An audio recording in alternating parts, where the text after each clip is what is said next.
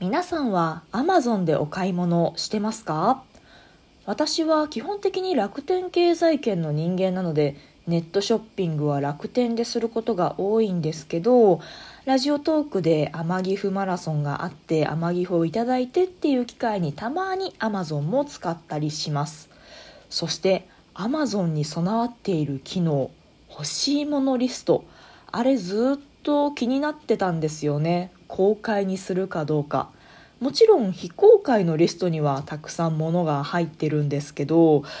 今度誕生日を迎えるにあたって何かこう欲しいものリストを整理して公開なんかしちゃったりしたらもしかしてプレゼントが届いたりするのかなと去年一昨年ぐらいから考え始めてでもちゃんと匿名になるんだろうかとか不安で調べたり調べなかったりしてこの年になってしまいました。誕生日を前に欲しいものリストを整理するって超楽しいですよね。気持ちが前に向くと言いましょうか。ああれも欲しいなこれも欲しいな。お金も貯まってきたしちょっと奮発しちゃおうかなっていろいろ考えてる時が実は一番楽しかったりしますよね。旅行と一緒で。でまあプレゼント何欲しいって聞かれることもなければプレゼントをもらうこと自体もそんなにないんですけど自分自身へのご褒美という意味だけでも欲しいものリストを整理する意味はあるのかなと思ってます。あんまり物欲ないんですよね。それで小さい頃怒られたこともあるんですよ。一人っ子なんです私。で友達とか家で一緒に呼んで遊んだりするじゃないですか。でこうお菓子とか出ますよね。で私そもそもおやつとか甘いものが好きな子供ではなかったのでガツガツ食べたりはしなかったんですけど場合によってはその呼んできたお友達が我先にとお菓子をわしづかみにして食べるみたいな場面ももちろん小学生ですからあるわけですよ。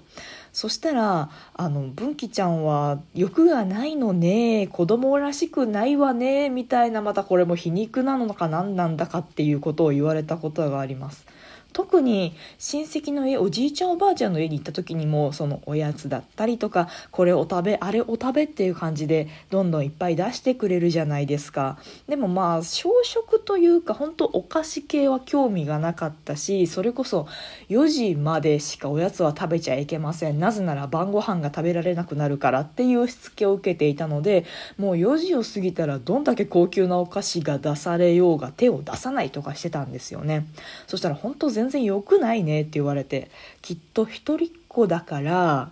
競争する相手もいないからのんびりのらりくらりぼーっと生きてたっていくらでもお菓子が出てくるもんね文紀ちゃんはいいわねみたいな感じで言われては皮肉ですか？って幼いながらに思った記憶はありますね。まあそのせいなのか何なのかそこまで物欲は強くないんですよね。なんとなく欲しいなと思って値段を見てうんそこそこするなと思ったらうんまあいっかってほっといちゃうというか買わずにいちゃう。でまあ衝動的に買ったとってその時はめっちゃ欲しかったけどなんか手に入れたらそれで満足しちゃうとかもありません？私は割とその気があって例えば CD とか、まあ、本とかゲームもそうですかねめっちゃ欲しいこれ見たいとかこれやってみたいとか思って買うんですけど買って宅配便が家に届いてでもう箱開けずに置いといちゃうみたいな積んどくとかと一緒で手をつけずに置いといちゃうみたいなこともあるんですよね。コレクション欲というかあれが欲しいこれが欲しいこれがあったらもっと私の生活は素敵になるはずだっていうその考えてるさっき言いましたけど旅行は計画してる時が一番楽しい。欲しいものは手に入れてあれしようこれしようって妄想計画してる時が一番楽しいってありますよね。猫だって吠えたい。この番組ではリアルではちょっと喋りづらいこと。だけど誰かに聞いてほしいこと。日々の雑多な所感をいかに言葉にできるか鋭意挑戦中です。少しの間お付き合いいただけますと幸いです。まあそんな私ですけど欲しいものリストはまとめてますよと。で、これを公開するかどうかなんですよね。Amazon ってその欲しいものリストを公開したら、そのリストを見た人が、あ、この人これ欲しがってるんだって言って、そのリストの中から好きなものを選んでプレゼントできるっていう機能があるんですけどあれ匿名性が保たれてるんだか保たれてないんだかがなんかいまいちよくわからないんですよね。いやこう誕生日を迎えるごとに欲しいものリスト公開にしてみようかな誰かくれたりすんのかな興味あるなとは思ってるんですよ。ねそれでなんか買ってもらったらワンちゃんめちゃくちゃラッキーじゃないですか。なので考えるんですけどで今回ちょっとがっつり調べてみたんですよね。本当に匿名で届くのか住所がバレたり本名がバレたりしないのか調べてみたんですけど基本的に基本的に設定をちゃんと間違えなければ。まずポイント1つ目がそのアマゾンって第三第三者からの出品ってあるじゃないですか。そのアマゾンさんが出品してアマゾンさんが配送するやつもあれば全然その辺のお店の人が出品しててそれを注文できます。アマゾン関係ないですっていうのもあると思うんですよ。第三者の出品っていうんですけどそれを可能にしておくとその住所とか氏名の取り扱いはそのお店さん次第になってしまうので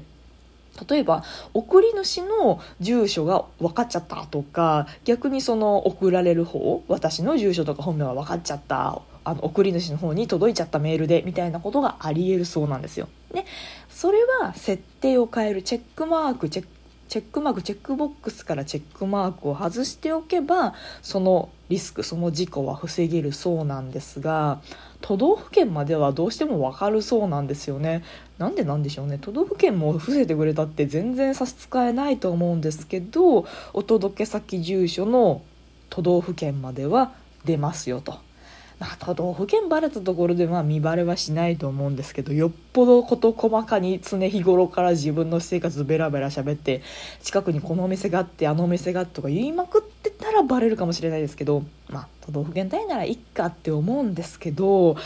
1個怖い情報がネットの中に転がっててまあ今どうなってるか最新のシステムがどうなってるかまでは確かめてないので、まあ、あの話半分で聞いていただきたいんですけど配送状況の確認ってできるじゃないですか。ネットショッピングって。注文します。業者さんが発送します。大和とか佐川とかに渡します。で佐川さんがどこ通ってどこの中継所でとかどこの郵便局でとか全部出ますよね。あれが見れるのが送り主側なんですよ。だから誰かが私にプレゼント送ってくれました。ちゃんと届いてるかな？文紀さんのもとに行ってその人自身が調べてなるほどなるほど。今どこそこの郵便局とかあの宅配の集配所経由したなっていうのが分かってかなり家の近所までバレちまう可能性があるらしいんですよ。嫌じゃない？一応なんか私もその女性として生きているのでもしそれで悪意のある人がなんかししようとしたら怖いじゃないですか。まあそんな人世の中にいないと思ってますけど、まあ、いないことはないか。一応性善説が私も生きているのでそんな悪いことをしようっていう人は本当ひとつまみぐらいだと思いますけどまあでもリスクはできるだけ減らしたい。石橋は叩いて叩いて叩き壊して渡らないっていうのが私のモットーなので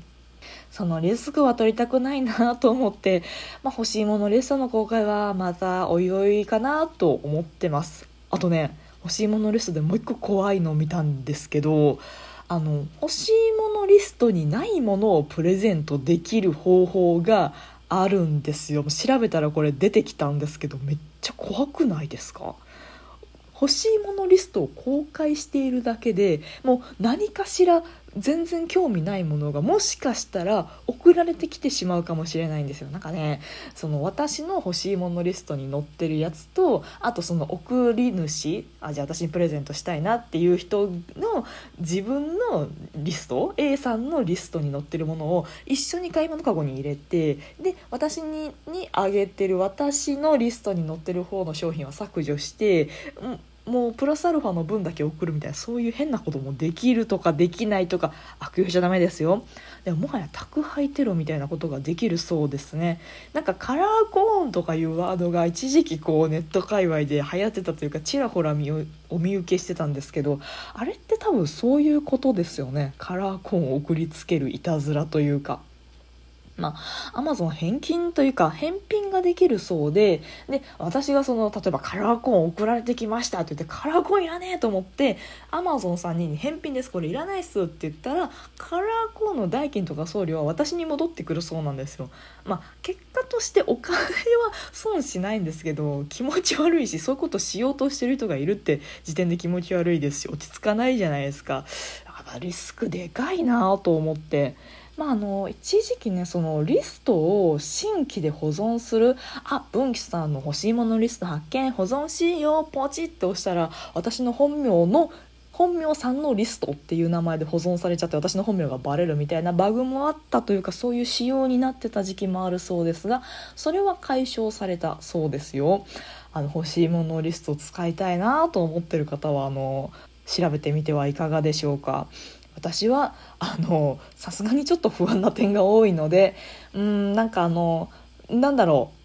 なんか文紀さんにプレゼントしたいとか、まあ、いないと思いますけどいたら個別に声かけてください。天城服くださいって多分言うと思います。現金が一番いいよねプレゼントってね。あれこれ悩むよりも。天城府だったらもうコードを送るだけでもう絶対トラブル起きませんもんね。